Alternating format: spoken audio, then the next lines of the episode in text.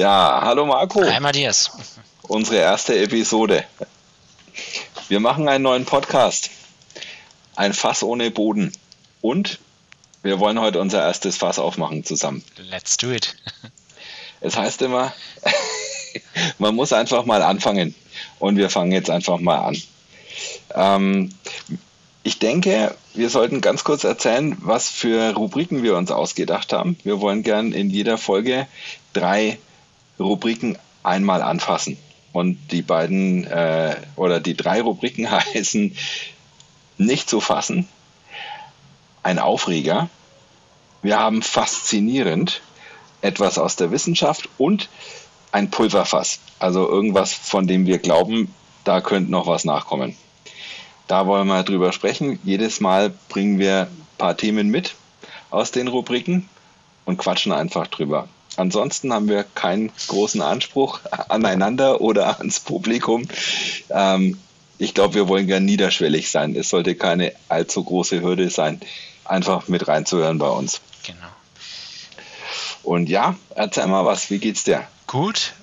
Äh, schöner, es ist ja Sonntag, wir nehmen gerade Sonntag auf. Heute angegrillt, wie man im Deutschen so, so schön sagt. Äh, der erste Mal 26 Grad gehabt. Ähm, natürlich dann gleich wieder schönen Grill raus, paar Steaks drauf, Bierchen läuft.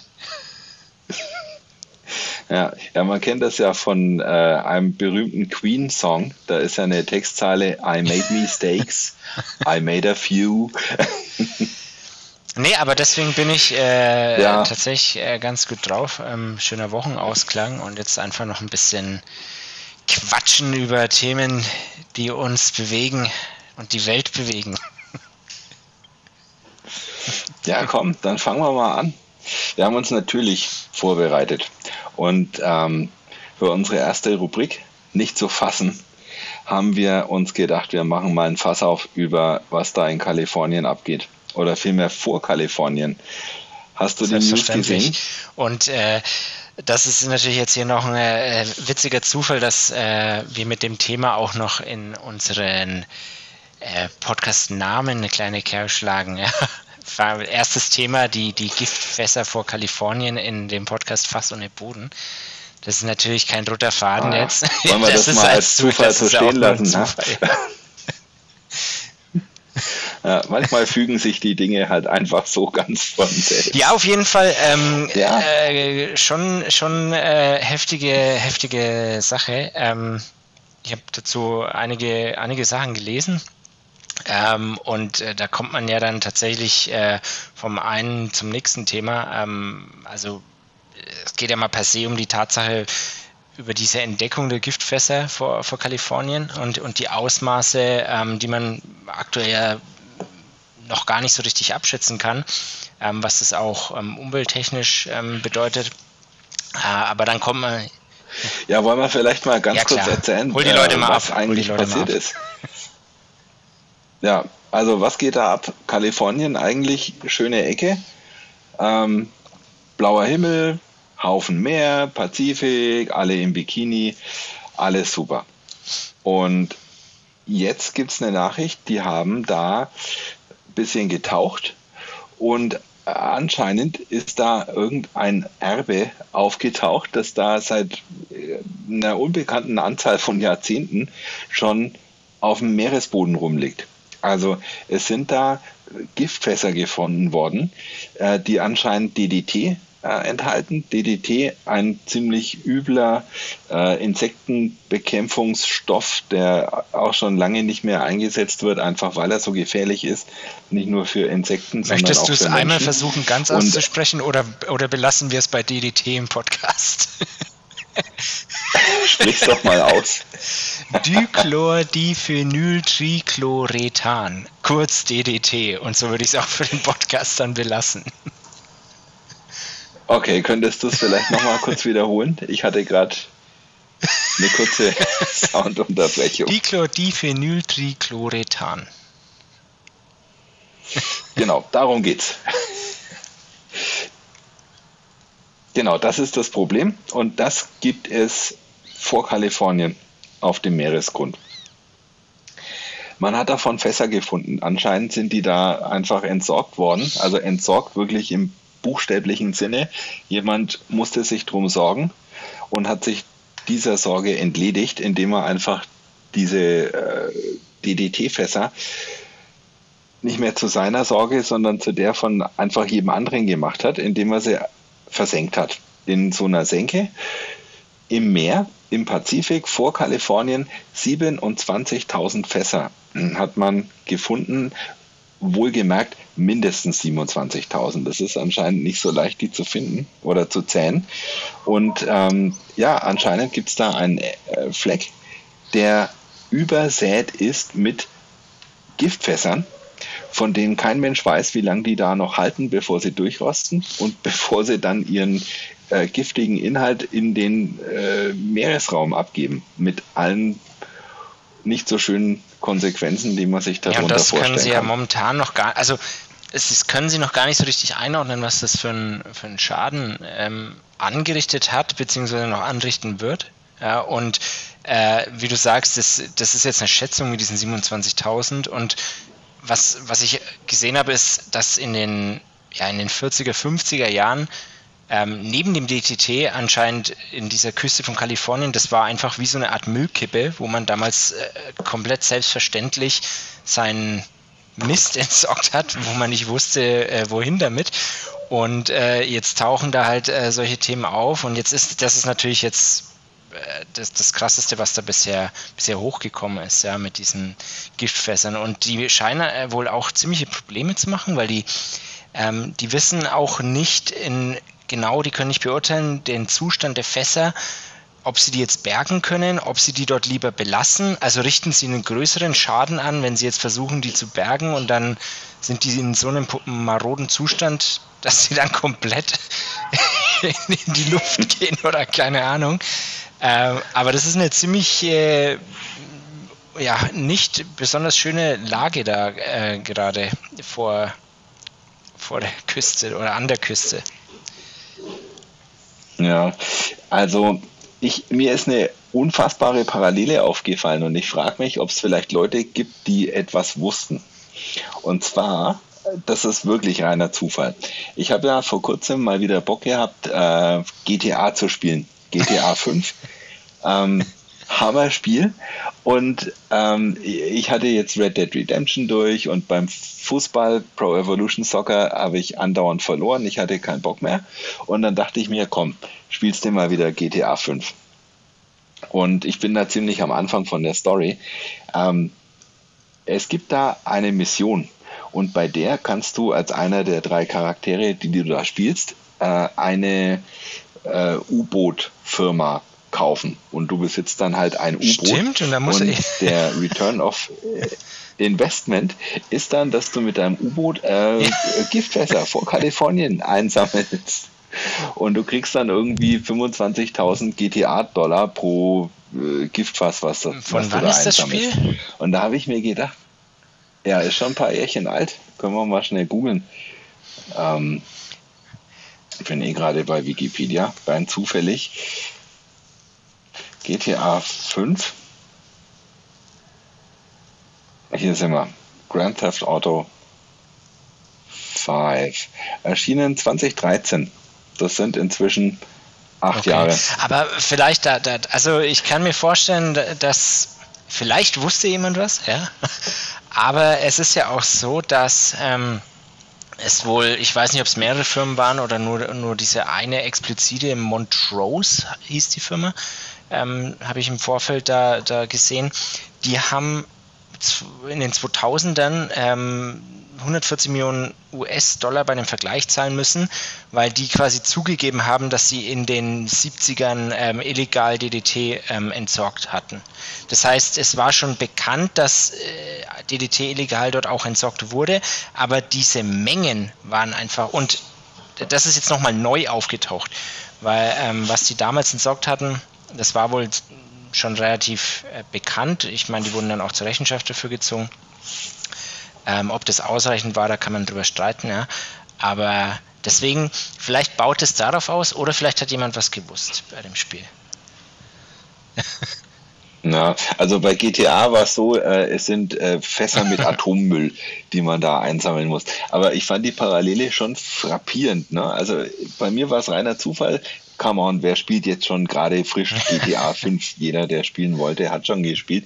Ich habe neulich vor zwei Wochen damit wieder angefangen und war eben gerade bei der Mission und ein Tag später kommt in den Nachrichten, ähm, es wurde da anscheinend DDT vor der kalifornischen Küste verklappt. Und das ist ziemlich genau das Szenario, das man da in GTA 5 auch durchspielt. Also ich glaube, irgendeiner, oder vielleicht war es auch so eine, äh, es gibt ja so Sachen, die sind Common Knowledge, also auch ohne, dass man es in irgendeinem Lexikon stehen hat oder dass irgendwo eine verlässliche Quelle ist. Es gibt doch so manchmal ähm, Dinge, die wissen die Leute dort halt. Ne? Keine Ahnung, dass in dem äh, in der Waldhütte da äh, da hinten hinterm Hügel, da hat mal einer seine ganze Familie äh, abgeschlachtet. Oder keine Ahnung, die haben da nach dem Krieg, haben die alle Trümmer von der und der Stadt äh, nach außerhalb der Stadt gebracht, haben Wiese drüber angepflanzt und dieser Hügel dort ist halt jetzt äh, eigentlich basierend auf den Trümmern äh, vom Zweiten Weltkrieg, die da aus der Stadt geschafft worden sind. Vielleicht ist das so eine Art Common Knowledge, äh, etwas, was man halt vor Ort weiß oder glaubt zu wissen, dass da eben ein Haufen unredliches Zeug äh, ins Meer geschifft worden ist und, und dort versenkt worden ist und dass das halt einfach noch keiner wirklich bewiesen hat oder gesehen hat, aber eigentlich weiß man es. Vielleicht war das der, der, die Ursache für dieses Level oder für diese Mission bei GTA. Also jedenfalls, es ist äh, ja schwer einzuordnen. Ne? Äh, hätte man jetzt genauso gut statt in äh, die nicht zu fassen Rubrik auch in die äh, Pulverfass Rubrik einsortieren ja, können. Ja. Auf jeden Fall blüht uns also da was. Ähm, da, da, wurde ja auch viel drüber, also ich habe mich dann mit dem DD-Thema beschäftigt, weil ähm, mir war das gar nicht so ein Begriff vorher.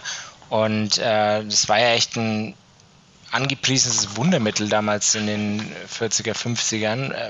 Pestizidbekämpfung, Insektenvernichtung und so weiter. Aber man war sich halt einfach gar nicht bewusst, dass man einfach damit ähm, massive Schäden ähm, im menschlichen Körper auch anrichtet. Und nicht nur das, sondern es ist die haben ja dann irgendwie auch ähm, im Zuge dieser Giftfass-Thematik ähm, einen, einen ähm, Connect versucht zu ziehen oder einen Link zu diesem, dass anscheinend ganz viele Robben in der Region äh, Krebs haben. Also da, da, da gibt es ganz, da gibt es eine Robbenart, ähm, das sind über 50 Prozent der Robben an, an Krebs erkrankt. Äh, und äh, die haben da jetzt versucht, einen, irgendeinen Link herzustellen, dass das eventuell davon kommt halt. Ja, und war das dann ausgerechnet in, ja, in der Region, wo jetzt diese genau Fässer da Region, aufgetaucht ja. sind? Ja, naja, also äh, man muss ja immer ein bisschen aufpassen ja, zwischen ja, Korrelation und Kausalität. Aber 50 Prozent mehr klingt schon eher kausal als korrelierend. Ja, weißt du, ob man DDT irgendwie auch vernünftig entsorgen könnte? Also gibt es irgendeine bekannte Methode, dass man DDT halt unbrauchbar macht. Keine Ahnung, du hast ja auch diese Chemiewaffen, äh, Entsorgungsprogramme.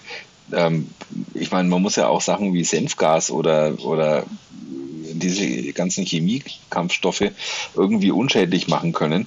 Kann man das mit DDT nicht auch? Kann man das nicht einfach kontrolliert verbrennen? Also ist das die einzige Möglichkeit, es loszuwerden, dass man es in ein Fass schmeißt und dann.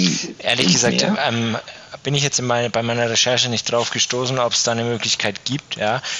Kann jetzt auch schwer beurteilen, ob es es gibt. Ich kann mir aber vorstellen, dass das einfach ähm, mit einem entsprechenden Kostenfaktor wahrscheinlich verbunden ist und äh, die Firmen wahrscheinlich einfach äh, keinen Bock haben, das zu bezahlen. Also ich kann mir schon vorstellen, dass das nicht unerheblich ist, dann äh, sowas auf so eine gewisse Art zu entsorgen, ja. Ja, ja, es klingt schon günstiger, das ins Meer zu schmeißen, als das auf jeden Fall. Äh, irgendwie Übrigens, Entschuldigung, ich muss mich ganz kurz korrigieren, das sind nicht 50 Prozent, sondern 25 Prozent nur. Entschuldigung.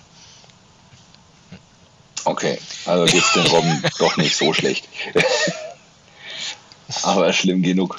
Aber weil wir gerade von den Robben sprechen, ja, ne? ähm, das ist, äh, war jetzt auch erst wieder vor zwei, drei Tagen, irgendwo im Kaspischen Meer, dann bei den Russen, da sind auch äh, am Strand zig äh, Robben aufgetaucht, die verendet sind. Also es ist irgendwie momentan, ist glaube ich um die Meere nicht so gut bestellt insgesamt.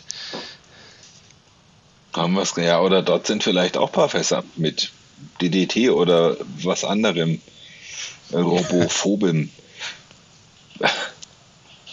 Ja, na, ich denke nur dran, also, weil ich, mich fasziniert der Gedanke schon auch immer. Ne? Es gibt ja diese Abrüstungsverträge, ne? es gibt ja alles Mögliche an unfassbaren Waffen, was die Menschheit sich so ausgedacht hat, äh, was man so gegeneinander richten kann. Und das geht los bei Biowaffen, geht weiter mit Chemiewaffen und dann hast du noch äh, Nuklearwaffen. Und es gibt ja so einiges an Abrüstungsverträgen, wo man auch vereinbart hat und wo man zumindest teilweise auch damit begonnen hat, dann diesen Kram, der da mal ähm, hergestellt wurde, um sich gegenseitig zu vernichten, äh, dass man den auch irgendwie wieder entsorgt. Aber dann eben auf eine Art, dass, äh, dass man die Sorge auch wirklich los ist und nicht entsorgt im Sinne von, es ist nicht mehr meine Sorge und es liegt jetzt halt vor Kalifornien, sondern es Aber ist keine glaubst Sorge du, dass mehr. diejenigen Leute, und, die das hergestellt haben oder gebaut haben, sich damals darüber Gedanken gemacht haben, dass man das irgendwann entsorgen muss? Weil die haben ja das ja gebaut, mit, wahrscheinlich mit dem Hintergedanken oder dem Zweck, dass das eingesetzt wird und damit dann aus der Welt ist. Die haben ja nicht auf dem Plan gehabt, dass sie ja. das irgendwann mal äh, dass das nicht eingesetzt wird und dass sie das rückbauen oder äh, entsorgen müssen. Ich glaube, dass das nie auf der Agenda stand. Na, das hatten die nicht auf dem Zettel. Das klingt schon plausibel, ja. Aber ich denke halt, wir haben ja noch so ein Ding. Wir haben ja ähm, wir betreiben ja Kernkraftwerke, also wir jetzt als Menschheit. Und äh, wir machen das schon seit einigen Jahrzehnten und es gibt bis heute noch keine gute Idee, wie man eigentlich dann mit den, mit den Resten von dieser Energieproduktion umgehen soll. Also es gibt kein äh, Endlager für irgendwas, es gibt allenfalls Zwischenlager und in diesen Zwischenlagern, wo, äh, wo dann diese radioaktiven Reste äh, halt mal zwischengelagert werden, ohne ein Endlager zu kennen. Äh, das sind dann oft diese Kastoren. Mhm. Ne, da hast du dann so Behälter, die sind wirklich recht gut gebaut, halt als Transportbehälter, aber auf keinen Fall als irgendwas, worin du für die nächsten paar Millionen Jahre dann äh, diesen strahlenden Abfall äh, drin aufbewahren kannst. Und man hat begonnen und man macht es immer noch. Äh, man produziert einfach diesen, diesen äh, radioaktiven Restmüll, ohne jemals gewusst zu haben und auch heute ohne zu wissen, wohin denn dann damit. Also man, man schafft da ein Erbe für die Zukunft äh, und vertraut halt einfach auf eine gute Idee von jemandem, der vielleicht irgendwann mal geboren wird. Ja, das ist schon ein sehr großes Vertrauen, aber ähm, wahrscheinlich überwiegt oder hat damals, also ich denke, auch hier wieder hat man sich damals überhaupt keine Gedanken darüber gemacht, ja. Und äh, an, in den Anfängen und des Weiteren äh, hat wahrscheinlich der Nutzen einfach dem überwogen, dass man gesagt hat, oh, da kommt irgendwas Giftiges hinten raus, was können wir damit machen? Ja. Also ich will nicht sagen, dass es den Leuten egal war, ja. aber der Nutzen hat wahrscheinlich einfach alles überwogen, ja, in der damaligen Zeit. Ja, aber ist es nicht vielleicht auch so? Ähm, vielleicht ist das grundsätzliche Problem, dass ein Mensch halt nun mal einfach eine begrenzte Lebenszeit hat. Also du lebst als Mensch, sagen wir mal, einigermaßen optimistisch, 80 Jahre alt oder 80 Jahre lang. Äh, ist der Mensch nicht damit vielleicht überfordert, äh, sich über seine eigene Lebensspanne hinaus Gedanken zu machen? Wissenschaftler, die irgendwas erfinden, wie, äh, keine Ahnung, äh, nukleare Reaktionen, die dann hinterher einen Abfall hinterlassen, der ein paar Millionen Jahre strahlt. Vielleicht ist es dann einfach den an der Entwicklung Beteiligten ganz egal, was dann passiert in Zukunft. Man kann dann immer einfach das, äh, den Staffelstab der zukünftigen noch nicht geborenen äh, noch nicht zur Mitsprache befähigten Generation in die Hand drücken und sagen, hier habt ihr unseren Kram von, von unserer Zeit. Äh, aber siehst du genau, ein. wozu das führt? Und dann wird gestorben. Also jetzt nicht mehr ganz extrem, aber da ähm, jetzt hast du die, die, äh, die nächste Generation auf der Straße am Freitag, ähm, die sich hinstellen und sagt, ey, sag mal, geht's noch? Wir sollen jetzt hier euren Mist ausbaden oder was? Also das ist ja, das, das darin resultiert das ja dann am Ende. Also äh, die nehmen ja. den Staffelstab halt einfach nicht an. Ja, aber vielleicht muss man darüber echt mal nachdenken. Ne? Also vielleicht auch äh, als Mann selbst. Ich glaube, wer ganz tief in sich hineinschaut, der hat auch äh, Dinge, von denen er halt annimmt, dass ihn äh, in einem Jahr oder zwei vielleicht was Gutes dafür einfällt. Wer in seinen Keller guckt und wer da mal reinschaut, was er dort mal hingestellt hat, äh, für den Fall, dass er es mal braucht, der weiß im Grunde seines Herzens auch, dass er sich nur die Pflicht, das zum Recyclinghof zu bringen, einfach erstmal selber aufgebürdet hat, seinem zukünftigen Ich. Und vielleicht sind wir irgendwie alle so. Und äh, vielleicht noch ein Gedanke, bevor ich ihn verliere.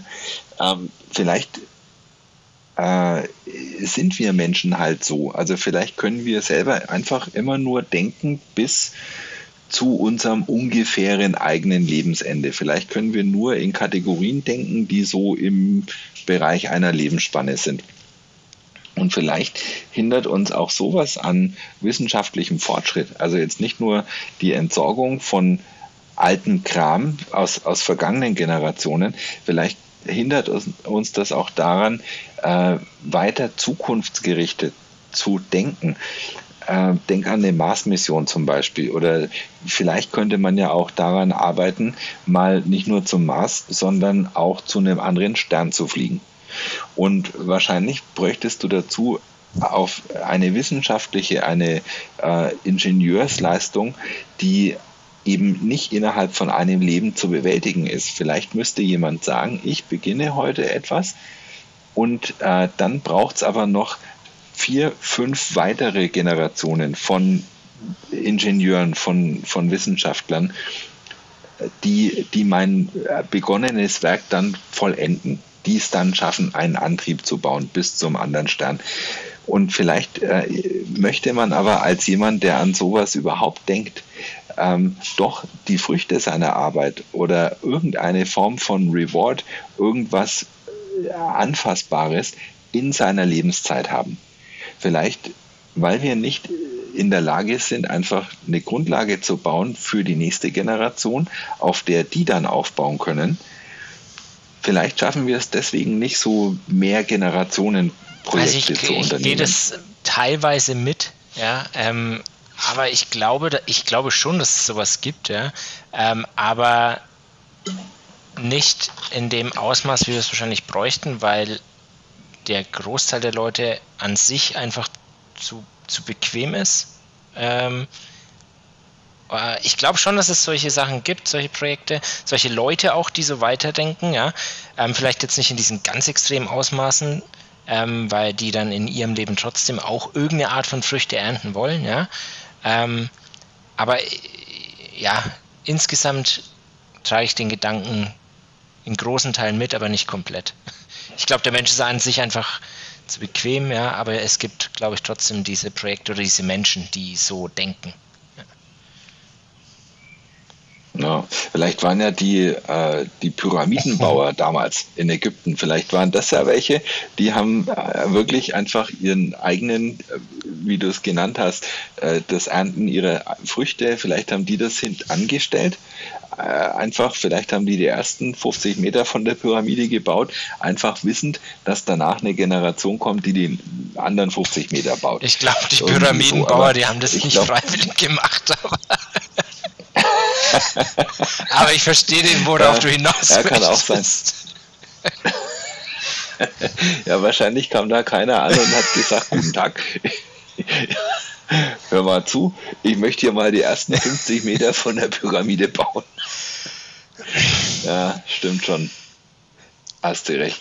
Also gut, was machen wir jetzt hier mit den Fässern vor Kalifornien? Ist es vielleicht, äh, wessen Aufgabe ist es jetzt, die wegzukriegen? Also ich denke, wir sind uns einig, die sollten da Auf nicht sein. Auf jeden Fall. Es gibt ein, es gibt ein großes Wissenschaftsprojekt, also der, der Typ oder die Wissenschafts, ähm, äh, die, ich weiß gar nicht, was das war, eine Uni oder was, oder irgend so ein ähm, äh, Forscherteam hat das ja mit entdeckt und ähm, die haben jetzt gesagt, es wird auf jeden Fall diese Leute, dieses Team ähm, die nächsten zehn Jahre noch mit beschäftigen, weil man sich auch erstmal über diese ganzen Ausmaße klar werden muss. Wer es wegmachen muss, pff, der das hingeschmissen hat, aber den wird man wahrscheinlich nicht mehr finden. Das heißt, ich denke mal, das wird zulasten der kalifornischen oder US-amerikanischen Staatsbürger gehen und äh, über ihre Steuern irgendwie mit irgendwelchen Entsorgertrupps. Wahrscheinlich muss man jetzt noch einen super speziellen Roboter entwickeln, der das irgendwie ganz besonders anfasst, weil sonst die Fässer äh, aufgehen und das müssen dann alles die von ihren Steuergeldern abdrücken. Ja, ja, aber es ist schon eine interessante Fragestellung, weil ähm, es ist ein Problem, das lokal von Einzelnen verursacht wurde, aber die Konsequenzen von dem alle. Problem, die bedrohen ja eigentlich ja. die Allgemeinheit. Ne? Also und vielleicht nicht nur die Jungs und Mädels, die da im Bikini am kalifornischen Strand abhängen wollen und die nicht so gerne Robbenleichen angeschwemmt haben wollen, während sie da baden, sondern ähm, vielleicht ist das ja auch ein Problem, mit einiger Wahrscheinlichkeit ist das sogar ein Problem für das komplette Ökosystem in der Region und vielleicht noch darüber hinaus. Also es gibt eine wesentlich größere Gruppe von Leuten, die an der Beseitigung des Problems interessiert sind, als äh, Leute, die an der Verursachung des Problems beteiligt waren. Und da ist dann wirklich schwer. Interessiert sind viele, die nichts dafür können. Schuld sind wenige, die es allein verantworten müssten. Und wie kann man sowas dann so, dass alle zufrieden sind, irgendwie aus der Welt schaffen. Äh, vor allem jetzt angenommen, der Schuldner oder der, der Schuldige ist jetzt einfach nicht mehr greifbar. Eine Firma, die in den 40er Jahren damit angefangen hat, vielleicht findest du da jetzt keinen mehr, der äh, gerne dafür gerade steht vor Gericht. Das kann ich mir gut vorstellen. Ja, es ist, ähm, ganz ehrlich, kannst du nicht beantworten ich glaube, also ich würde, wenn, wenn, wenn, wenn die jetzt die, die Regierung zum, äh, sagen würde, so, ja, ähm, wir entsorgen das jetzt und äh, also ich sagen das natürlich nicht so, ja, ähm, aber am Ende des Tages geht es von deinen Steuergeldern dann quasi weg, dann würde ich auch sagen, ähm, ja, äh, warum? aber irgendwie muss es weggemacht werden. Ja. Na gut, wir werden das beobachten. Aber du merkst, Marco, wir, egal wie lange wir drüber sprechen, äh, den Boden von dem Fass finden nee. wir zwei nee. nicht, nicht, nicht zu heute. Fassen. nicht zu fassen. Ja, Aber von den unschönen Dingen der Welt, ja, können wir auch mal zu den schönen kommen, äh, zu faszinierenden Themen nämlich.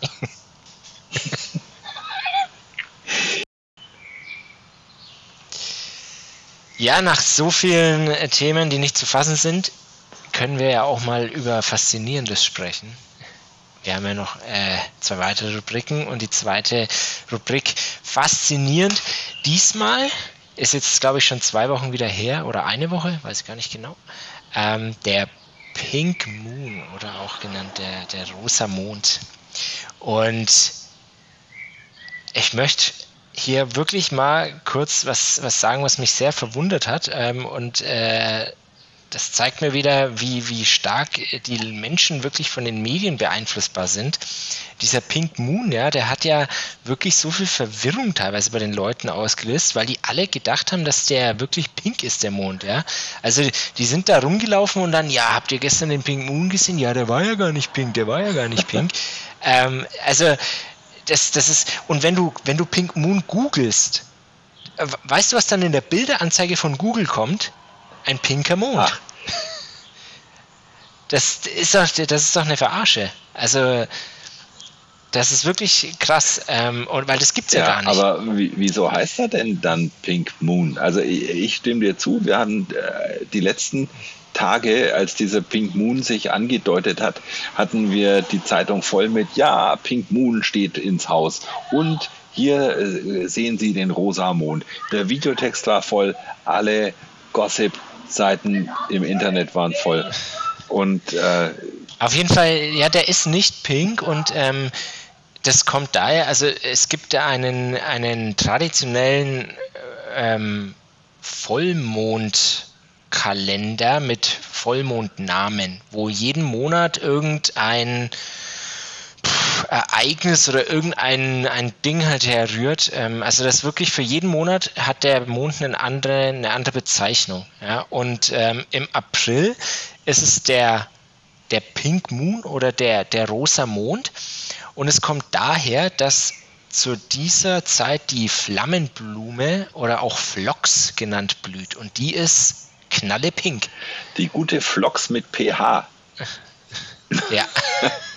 ja, aber was ist denn, äh, was nützt mir es denn, den Mond äh, irgendwie zu bezeichnen? Also eigentlich, dass man etwas eine Bezeichnung gibt, hilft ja nur dabei, es von etwas anderem zu unterscheiden. Äh, jetzt äh, habe ich da oben den Mond so hängen, der hängt da jeden Tag, jeden Abend, tagsüber auch. Er hängt da rum. Und wozu unterscheide ich den denn eigentlich? Also, es ist so. Du meinst die Namen ja, jetzt? Äh, ja, es war wohl so, dass die, die ähm, diese äh, irgendwie frühere Kulturen haben sich halt ähm, schon vor Jahrhunderten von der Zeitrechnung her nach den Mondphasen irgendwie gerichtet. Und um das irgendwie besser einzuordnen, ähm, haben die dann halt solche Namen, ich weiß, ja, erfunden, ja. Also äh, gestartet beim Januar dann mit Wolfsmond und äh, was es da noch alles? Mai, Vollmond, Blumenmond, Erdbeermond, Bockmond, also. Ja, äh, tatsächlich, ich habe auch ein bisschen recherchiert, ne? Und äh, es gibt da Zeug, äh, den Wonnemond gibt's und den Milchmond wie du sagtest, den Erdbeer- und den Honigmond, den Rosenmond, den Brachmond, den Heumond, den Donnermond, Bockmond, Sonnenmond. Also äh, ich glaube, es gibt wesentlich mehr Mondnamen als Mondzustände da oben auf dem Himmel. Und ich frage mich einfach, für, wozu äh, hilft diese Unterscheidung? Ich kann jetzt natürlich ähm, auch einen Stein auf den Tisch legen und ich gebe dem jeden Tag einen anderen Namen. Ich sage, das ist jetzt heute der Tischstein und morgen ist das der Oberflächenstein und am Tag danach ist das der Stein. Aber warum gebe ich dem jeden Tag einen anderen Namen?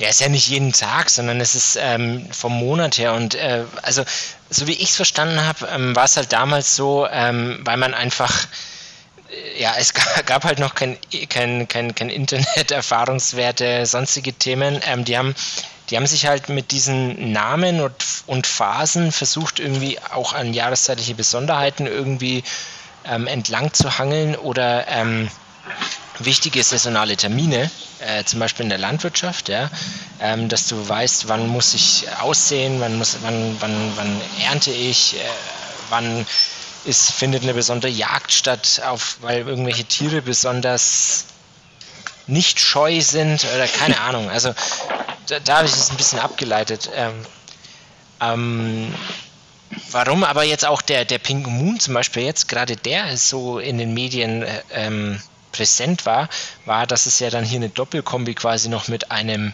Supermond ah. war. Das, äh, das war wohl, ähm, ja, deswegen war er überhaupt so, so präsent in den Medien, weil er, weil er so, so ja, nah nah in Anführungszeichen an der, an der Erde. So super. Weißt du, warum der überhaupt Supermond heißt? Also warum er dann vermeintlich äh, super ist? Also mehr super als sonst? Ja, er, er ist halt näher vor, äh, an, an, der, an der Erde einfach. Von der elliptischen äh, Umlaufbahn ist er irgendwie an der horizontalen ist er irgendwie äh, ja, ich krieg's nicht mehr ganz zusammen. Irgendwie sowas mit horizontale und elliptisch und bla bla bla. Ja. Vielleicht kannst du mich da aufklären. Naja, ja, aber ist ja, also das kriege ich noch hin. Ähm, die Erde nimmst du ja als Mittelpunkt von dem, was der Mond umkreist. Also umkreist ist schon das falsche Wort, weil er kreist ja nicht drumherum, sondern er fliegt in einer Ellipse. So wie so ziemlich alles im All. Nichts fliegt wirklich kreisrund um sein Gravitationszentrum rum, sondern auch der Mond, so wie die Erde und, und wie alles, was um was anderes kreist, hat in der Regel eine Ellipse, in der er da rumschwingt. Und damit kommt natürlich einher, dass es mal Momente gibt, wo, wo das umkreisende Objekt näher ist und mal wieder weiter weg. Und der Supermond ist deswegen so super, weil er ein bisschen näher an der Erde ist auf seiner Ellipsenbahn. Aber als Mensch mit deinem menschlichen Auge kannst du das ungefähr so unterscheiden wie zwei Stubenfliegen, die auf demselben Stück Scheiße sitzen. Ja, das, das, das haben die gesagt, dass das, da, dass das tatsächlich so von der Entfernung und vom menschlichen Auge gar nicht so wahrzunehmen ist, sondern das ist wie so eine optische Täuschung, gerade wenn der Mond so knapp über dem Horizont steht anscheinend. Da wirkt, der, der wirkt er dann irgendwie nochmal besonders groß, äh, was das menschliche Auge dann irgendwie falsch verarbeitet. Ja.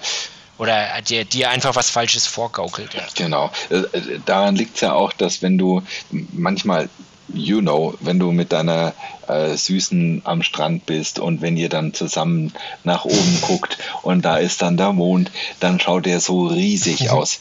Und du machst dann ein Foto davon Einfach weil der dermaßen groß ist. Und wenn du dein Handybild anschaust, dann siehst du einfach nur so einen weißen Klecks auf dem Handy. Und das liegt daran, dass einfach äh, es ein psychologisches Phänomen ist. Also je tiefer der Mond steht, desto größer kommt er dir vor.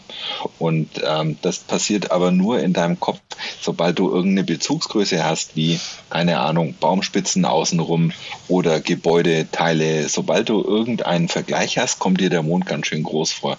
Aber wenn der ziemlich frei da so an seinem schwarzen Himmel rumsteht, dann äh, sieht er zwar für dich, fürs Auge groß aus, aber er ist dann tatsächlich sichtbar in einem viel kleineren Bereich, als dein Hirn dir das so vorgibt oder vorgaukelt. Ah, ich finde es auf jeden Fall sehr witzig, ähm, dass äh, dass, äh, wenn du das eingibst, dir einfach komplett von, von, von ja, egal welche Suchmaschine du, du verwendest, was Falsches suggeriert wird. Also du gibst den Pink Moon an und es wird den pinker Mond angezeigt. Ich kann es einfach immer noch nicht fassen. Halt. Ja, also es gibt ja noch viel mehr Monde. Ich habe äh, hier noch ein paar dastehen. Äh, es gibt im Januar zum Beispiel den Hartmond und den Wolfsmond und den Eismond. Im Februar den Hornung und den Schneemond. Im März äh, gibt es schon noch mehr Monde, den Zuckermond, den Lenzmond, den Wurmmond und den Sirupmond. Kannst du dich erinnern, jemals in der Süddeutschen Zeitung auf Seite 1 äh, gesehen zu haben, passt auf, jetzt kommt der Sirupmond oder der Wurmmond. Also, das ist aber auch nicht, das klingt auch nicht so, äh, nicht so geil wie Pink Moon, mm. you know. Ja, ja, Pink Moon macht schon was her. Pink Moon, damit kriegst du all die Leute, ja, weißt Das klingt so, als ob in der Ferne einer mit dem Saxophon eine traurige Melodie spielt. Pink Moon. Aber der nächste Supermond dann am, ich, äh, am 26. Mai, das ist dann der Wonnemond oder der Blumenmond. Aber da würde dann quasi, da wachsen dann keine Blumen auf dem Mond halt. Also für alle diejenigen, die äh, den Pink Moon auch als Pink äh, interpretiert ja, hatten. Ja, du hast völlig recht. Und natürlich nennt man den im Mai dann auch den Milchmond. Der kann da auch äh, vorkommen. Aber bei Wonnemond fällt mir auf, äh, man spricht ja auch gerne vom Wonnemonat Mai. Und ich dachte immer, ja, Wonne ist halt irgendwie so, naja, äh, es ist eine reine Wonne, in den Monat hier reinzukommen, weil endlich wird es warm und der Winter hört auf und ist halt der Wonnemonat. Aber anscheinend äh, gibt es äh, auch den Wonnemond. Daher kommt das wahrscheinlich. Und das Wort Monat kommt ja ohnehin schon vom Mond. Tatsächlich. In der Tat. Okay. Also Also da, ähm, jetzt, ähm, was ist denn dein Favorite, wenn du jetzt mal die Monde hier so dir durchschaust? Also ehrlich gesagt findet mein Lieblingsmond im Oktober statt. Da gibt es den, den Reisemond. Der gefällt mir gut. Okay. Ich bin ja so ein bisschen reisefanatisch. Und der Reisemond, warum auch immer er im Oktober ist, ich glaube, das ist der Mond, unter dem ich reisen möchte. Das finde ich gut. Schön erklärt. Ja, aber es, also Oktober, da ist der Reisemond wirklich der eine gute Mond. Ne? Es gibt noch drei weitere Oktobermonde. Die sind alle nichts für mich. Es gibt den Weinmond und Wein ist einfach nicht mein Ding. Es gibt den Blutmond und als wäre das nicht schon schlimm genug, gibt es auch noch den sterbenden Mond. Also Oktober ist nicht. Aber der Blutmond ist schon, der, der hat schon auch was für mm. mich. Dann lieber im November vielleicht den Bibermond. Ja, der Biber ist gut, ja. Der Biber ist äh, in meinen Augen sowieso ein viel zu unterschätztes ja, Tier. Aber vielleicht sollten wir uns vornehmen, im Oktober oder nein, im November dann, dann stellen wir uns hin, Seit an Seit, dann hoffentlich geimpft. Und dann blicken wir mal rauf zum Bibermond. Ich glaube, es gibt nicht viele, die schon mal nach oben geguckt und den Bibermond bewundert haben. Na gut, Na wir gut. kommen da nicht weiter, glaube ich. Es ist ein Fass ohne Boden. Mit den Monden. Aber es bleibt äh, faszinierend. Es bleibt faszinierend. so, jetzt kommen wir ins Eingemachte. Ja. Jetzt geht's ins Eingemachte. Mal raus aus dem Weltall. Übrigens, sehr schönes deutsches, äh, deutsches äh, Sprichwort an, ans, ans Eingemachte äh, zu gehen wenn man in der in schweren Zeiten dann an seine ja, eingemachten Sachen ran ja, die muss, Sachen, die ja, man haltbar äh, gemacht hat. Ne? Ja, ja, genau. ja, wenn du in der Zeit hast, dann, äh, oder nee, wie heißt das? Spare in der Zeit, dann hast du in der Not. Und in der Zeit macht man dann das Eingemachte. Also, Pulverfass der Woche oder des Monats. Also, was fliegt uns um die Ohren? Erzähl mal. Ich ahne schon was.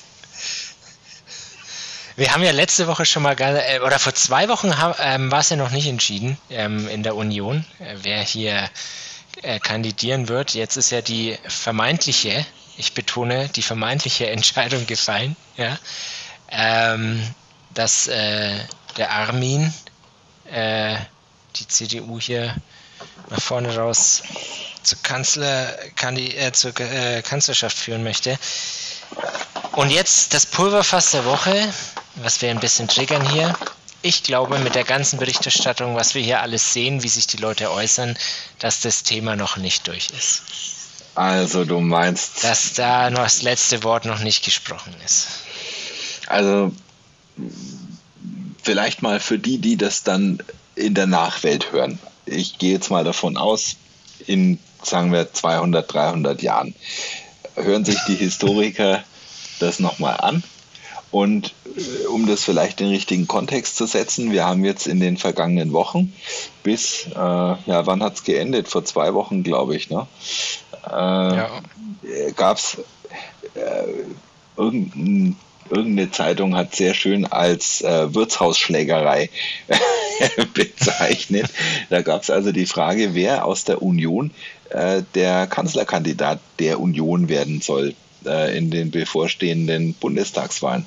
Und da gab es den Armin Laschet, so als äh, den liberalen äh, Ich bin okay, du bist okay, ähm, Kumpel-like, äh, alles vereinenden, äh, ja, wie soll man sagen, Macher ist das falsche Wort. Äh, also es gab eben den Laschet und dann gab es den, äh, den Markus Söder aus Bayern, der eben so ein bisschen als der, äh, wie soll man sagen, der der gestrenge Meister aufgetreten ist aus Bayern, der eben gesagt hat, hier, wir brauchen Regeln, wir müssen hier mal wegen Corona äh, alle mal die Backen zusammenkneifen. Und die ah, übrigens ganz kurz mal, ähm, also klar, der ist manchmal schon ziemlich krass vorgeprescht und äh, ziemlich heftig unterwegs gewesen, aber ich fand's hart übertrieben, dass manche Zeitungen hier Trump-Vergleiche mit dem Söder gemacht haben. Also das fand ich ein bisschen sehr weit ausgeholt, muss ich ja. sagen. Also ja, das finde ich auch zu weit. Äh, ich muss auch sagen, äh, ist ja kein Geheimnis, du und ich, wir sind beide aus Nürnberg. Wir sind hier geboren, wir sind Bayern irgendwie, also auch wenn wir eigentlich Franken sind, aber natürlich haben wir so einen gewissen Bias äh, für, für einen bayerischen, wie soll man sagen, Contender, äh, der da mit im Ring steht. Aber der Markus Söder hat, finde ich, also ich, ich versuche jetzt mal in meiner Betrachtung wirklich einen Schritt zurückzugehen und das Ganze von außen zu betrachten, so als Unbeteiligter. Ähm, der hat einfach die wesentlich vernünftigeren Dinge gesagt und getan während unserer Pandemiekrise im Vergleich zum Armin Laschet. Findest du auch oder findest du nicht? Finde ich, finde ich, finde ich absolut. Ähm, allerdings muss sich da die Frage stellen, ist das der Gradmesser dann für die Kandidatur? Weil, also da finde ich, sollte ja nicht nur alleine dieses äh, Pandemiebewältigungsthema im, im ja, sollte da nicht alleine stehen. Ähm, und ich finde auch hier, ja, auch wenn da jetzt nicht ganz so viel äh, passiert ist, ähm, aber auch da finde ich, ähm, ist er einfach stärker und, und besser und überzeugender unterwegs. Also, ich, warum ich auf das Thema eigentlich überhaupt mal gekommen bin, dass ich gesagt habe, in meinen Augen ist das Ganze noch nicht durch. Also egal, wenn, welche Sendung du aktuell schaust, welche Polit-Talk-Runde, welches Interview du liest, jeder von der CSU nimmt ver, vermeidet es tunlichst, es in den Mund zu nehmen, dass der Laschet äh, dass, dass sie quasi den Laschet unterstützen und dass sie voll überzeugt von seiner Kanzlerkandidatur sind. Das macht keiner. Keiner steht, stellt sich dahin und sagt, yo, Laschet, let's go, du bist es, wir machen das, sondern da setzen sich die Leute noch rein äh, in, die, in, die, in die Shows und sagen, ja, er ist jetzt halt aktuell der Kandidat ähm, und dann, da unterstützen wir ihn schon, aber immer dieses, äh, dieses Aber. Ja, also, äh, nicht da habe ich aber auch ein Aber, weil es gab doch aber auch den, äh, den Söder, äh, als diese Wirtshausschlägerei gerade im vollen Gange war und als die sich gerade so die letzten Bierkrüge drüber gezogen haben, da hat er dann der äh, Markus Söder auch gesagt, pass auf, wenn ihr äh, mit äh, folgenden Kriterien dann euch darauf einigt, dass äh, der Laschet der bessere ist, dann werde ich das auch akzeptieren und ohne Groll hat es ja geheißen, ohne Groll wird er das dann akzeptieren und den Gewinner aus dieser Wirtshausschlägerei auch. Aber ein Groll hegt ja auch keiner. Naja, also wenn jemand dann doch Kanzler werden will, ich weiß nicht, ob das ganz ohne Groll darüber geht, dass du vorher halt nicht der Kanzlerkandidat geworden bist. Und jetzt hast du gerade die Formulierung gewählt, dass der, der, wie hast du es gesagt, der, der, der äh, bessere ist oder nee, wie hast du es gesagt der gerade? die Wirtshausschlägerei nicht gewonnen hat. Ja. Nein, dass der den anderen unterstützt, der, ja, der akzeptieren. Also ist, der, der, der, wir haben ja den Generalsekretär der CSU, das ist ein Herr Blume, der der Markus, ja. ja. Und äh, bester Mann. Das ist der, der das am meisten vermeidet, den Mund ja, Also ein komischer Mensch, ich, äh, komisch jetzt im Sinne von, ich, äh, ich, muss ehrlich zugeben, ich bin im Grunde ein politisch doch interessierter Mensch. Ich bin kein Experte, beileibe nicht, aber ich verfolge Politik immer interessiert. Und äh, ich muss ehrlich zugeben, ich hätte nicht gewusst, wer der Generalsekretär der CSU ist. Und vielleicht überrumpel ich dich jetzt, aber kannst du mir vielleicht mal genau erklären, was der Generalsekretär von irgendetwas genau für Aufgaben hat, äh, die nicht vom Vorsitzenden von einer Partei äh, übernommen werden? Äh, kann ich dir nicht Siehst du, ich muss es auch googeln. Und obwohl ich es gegoogelt habe, weiß ich es trotzdem nicht mehr genau. Also es gibt jemanden von der CSU, der ist jetzt irgendwie so der Sidekick äh, von der CSU, das ist eben der Herr Blume, der hat eine ausnehmend auffallend sonore Stimme und ich habe den erstmalig richtig äh, bewusst wahrgenommen, äh, als er bei Lanz äh, in, der, in der Diskussion mit drin saß. Und der war ja nicht nur einmal die letzten Wochen da drin. War der öfter, echt? Ja. Also, aber du hast völlig recht, ne? Ähm, der hat, obwohl er, man muss ja immer aufpassen zwischen den Worten und zwischen dem, wie jemand wirkt. Und äh, der hat, wenn du nur die Worte als Text lesen würdest, hat er nichts gesagt, was irgendwie äh, dem Laschet in den Rücken fallen würde. Aber er hat in seiner ganzen Art, wie er sich gibt, in der Art, wie er was betont, in der Art, welche Themen er akzentuiert und in der Art, welche Themen er übergeht, hat er in Summe immer so gewirkt wie, ja, Freunde, in der Sache Passt ist schon. das allerletzte Wort noch nicht ganz gesprochen. Und eigentlich war es ein Fehler. Also das kommt mir gar nicht vor wie äh, völliger Rückhalt und wie, wie totale Unterstützung.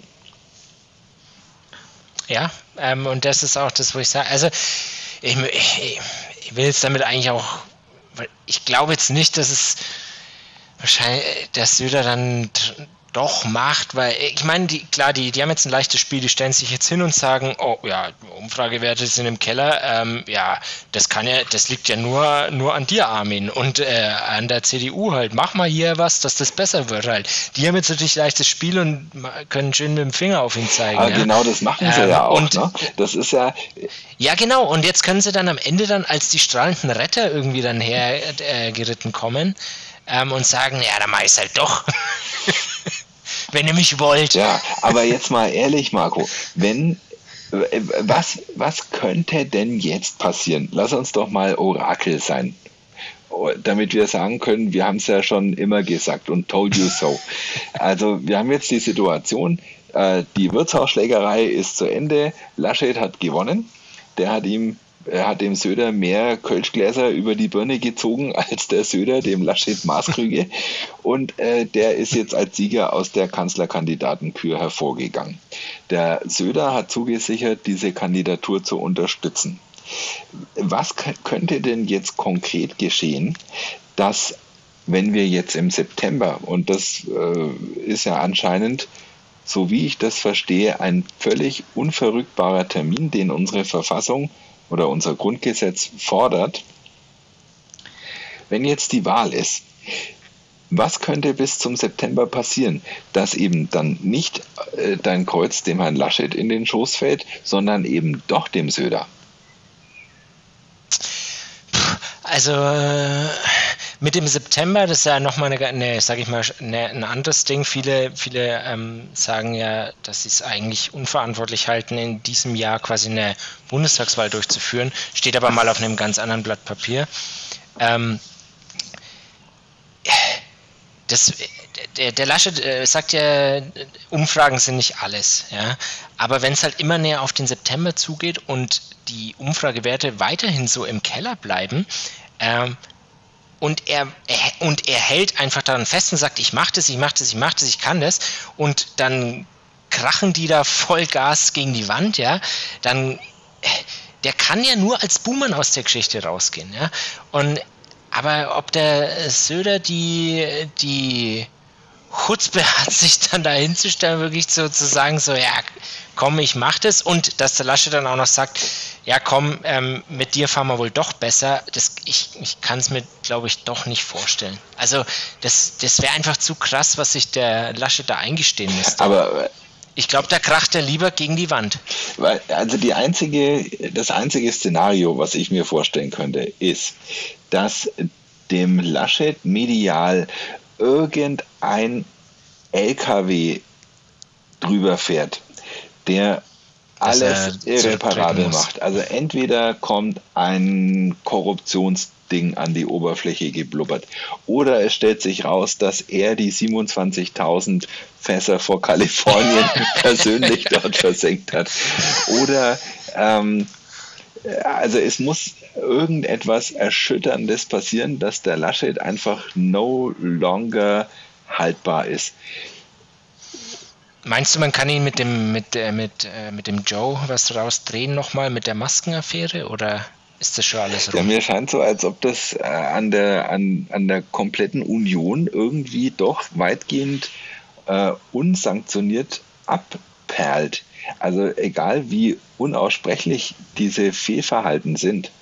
Äh, es, ist, es gibt da so Mechanismen, die diese äh, Korruption und diese, äh, diese Vetternwirtschaft, die da stattfindet, offensichtlich äh, einfach abperlen lässt. Man kann es immer aussehen lassen wie das Fehlverhalten von Einzelnen.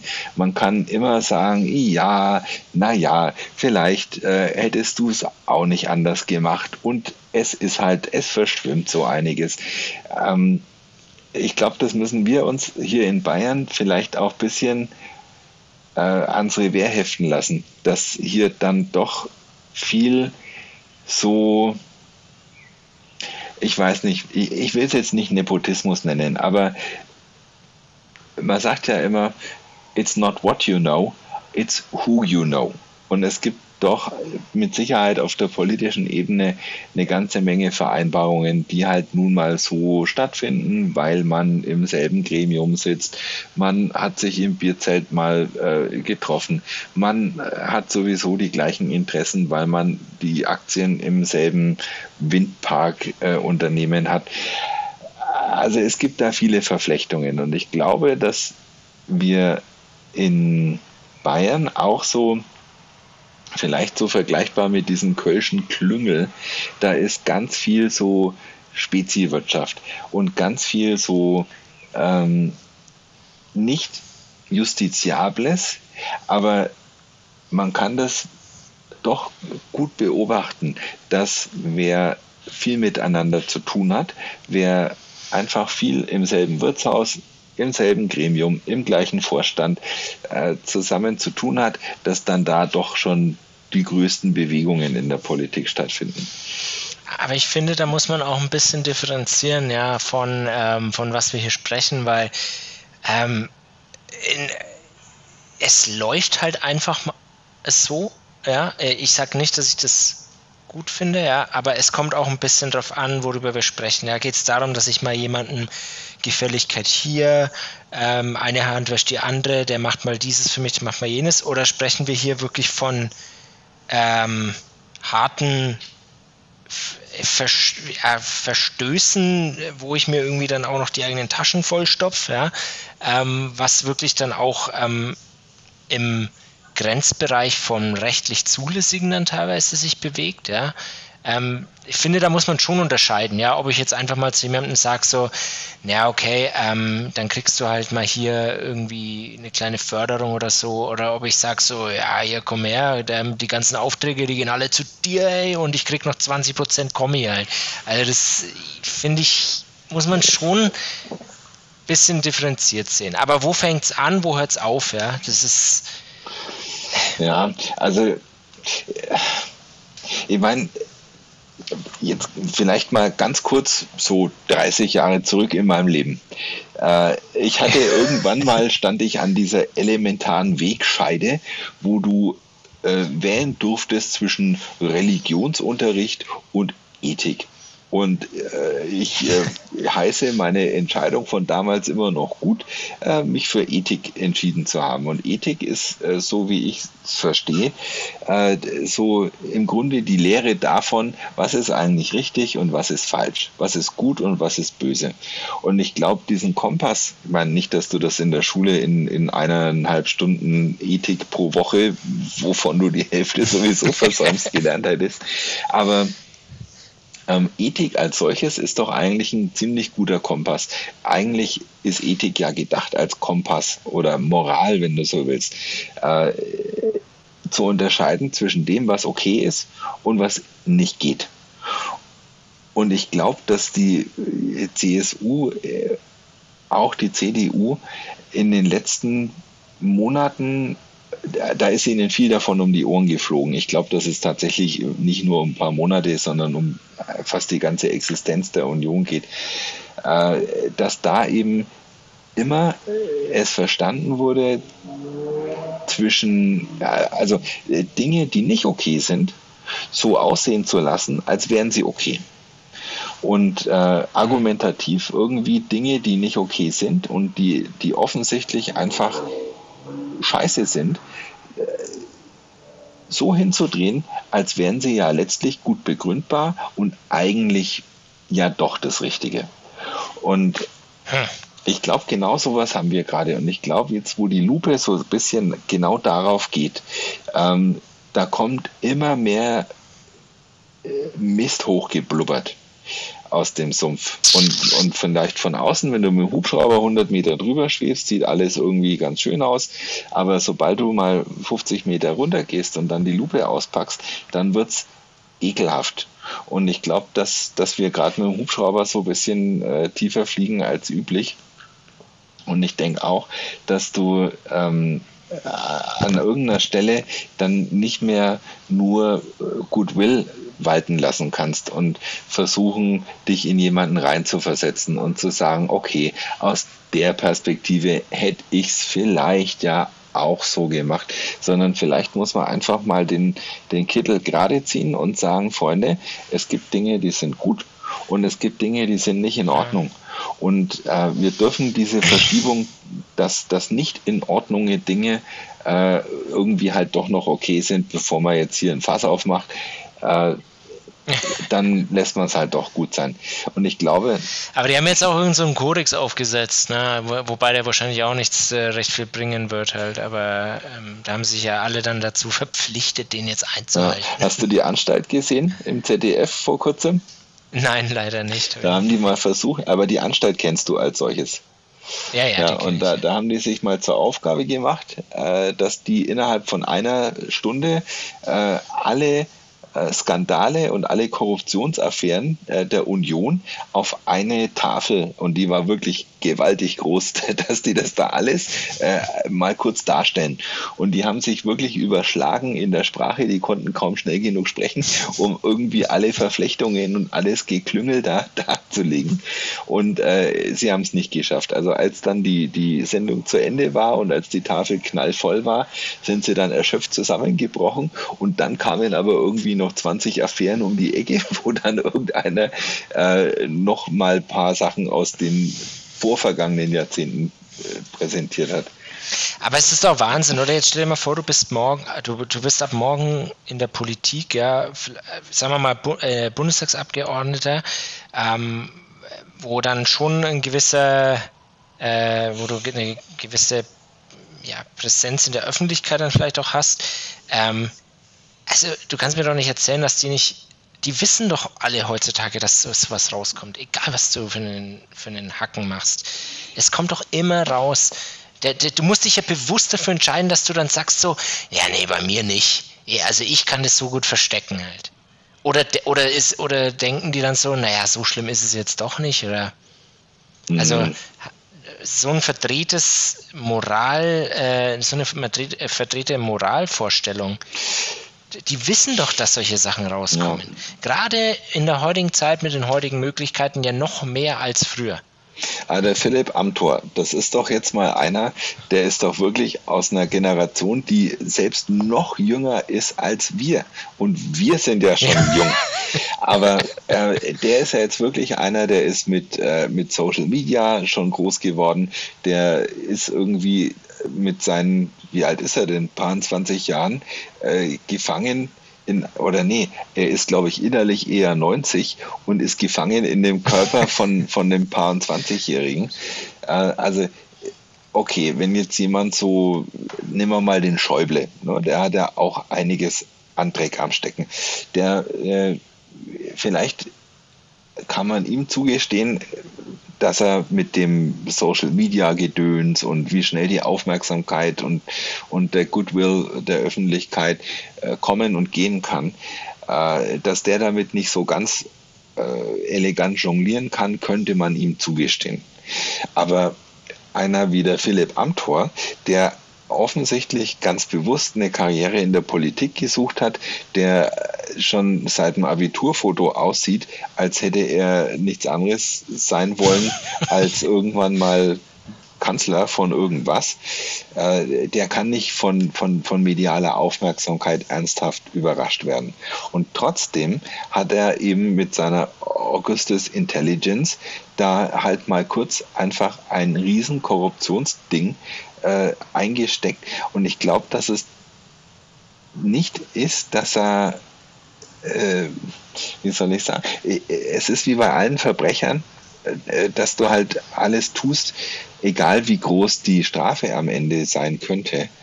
Äh, du tust ja dein Vergehen immer im, im Glauben, dass du nicht erwischt wirst. Ne? Und deswegen ist ja auch Quatsch, wenn du äh, in den USA statt äh, Todesstrafe auf Mord jetzt irgendwie zehnfach Todesstrafe auf Mord machst und dann sagst, ja, es schreckt dann mehr ab. Äh, er schreckt gar keinen ab, solange, weil ein Täter glaubt immer, er würde nicht erwischt. Und unter der Annahme ist dann auch die Strafe ganz egal. Hui, jetzt sind wir aber Jetzt sind wir in, in, in einem ganz anderen Sphären, glaube ich, dann. Ja, da hast recht. Müssen wir uns mal wieder einnorden. Ähm, ja, was machen wir jetzt mit dem Söder? Ähm, kommt der nochmal? Also, ich, nach unserem Gespräch jetzt, ich glaube es nicht, doch nicht. Ich habe das ja anders angetriggert hier. Ich glaube es doch nicht. Ähm, und ich glaube auch, ich, unabhängig davon, wer da jetzt seinen Kopf hinhält, ich glaube, dass ähm, die CDU da ziemlich hart fallen wird im, im September. No. Wenn dann der Maismond äh, über, über dem Parlament steht, geht wahrscheinlich der Stern von der CDU oh und von der Union. Ja, das haben wir dann im CDU-Parteiblatt so, äh, niedergegangen im Maismond. ja, noch äh, dein, dein, dein, äh, dein Abschlusswort dazu? Ja, Abschlusswort weiß ich gar nicht. Also ich würde es gerne nochmal aufgreifen, weil die eigentliche Frage war ja, kommt denn jetzt äh, der Söder irgendwie doch nochmal so aus der zweiten Reihe? Also ich sag nein. Ich sag, ich habe mich über, also ich habe mich nicht überzeugen lassen, sondern da, wo wir, wie wir darüber gesprochen haben und was wir alles so festgestellt haben, ich glaube nein. Also ich bin mir auch nicht sicher. Also ich kann mir, äh, für mich ist das wahrscheinlichste Szenario, äh, für die Union wird die Wahl nicht gut ausgehen. Und ähm, es wird natürlich danach dann nach Sündenböcken gesucht. Und ich glaube, dass dann der Armin Laschet auf dem Altar der Wahlniederlage mal so richtig ausgeopfert und geschlachtet wird. Der wird in alle Teile zerlegt äh, werden als die schlimmste Entscheidung aller Zeiten. Ich glaube, dass das äh, die Wahl zu Ungunsten der Union ausgeht und Jetzt kommt die, äh, der Plot-Twist. Ich glaube, dass der äh, Söder jetzt einfach für sich entschieden hat, jetzt nochmal vier Jahre zurück in Wartestellung zu gehen. Der schaut sich das jetzt an, der lässt den äh, Laschet absaufen mit all der Ankündigung, die mit seiner Kandidatur einhergeht und äh, wird dann aber sagen, wisst ihr was, ich hab's euch doch gesagt. Und dann wird er einfach vier Jahre Anlauf nehmen für die nächste Legislatur und dann aber so reinspringen in diese Kanzlerkandidatur. Die CDU wird nichts mehr entgegenzusetzen haben, weil er eben aus seiner Sicht recht hatte.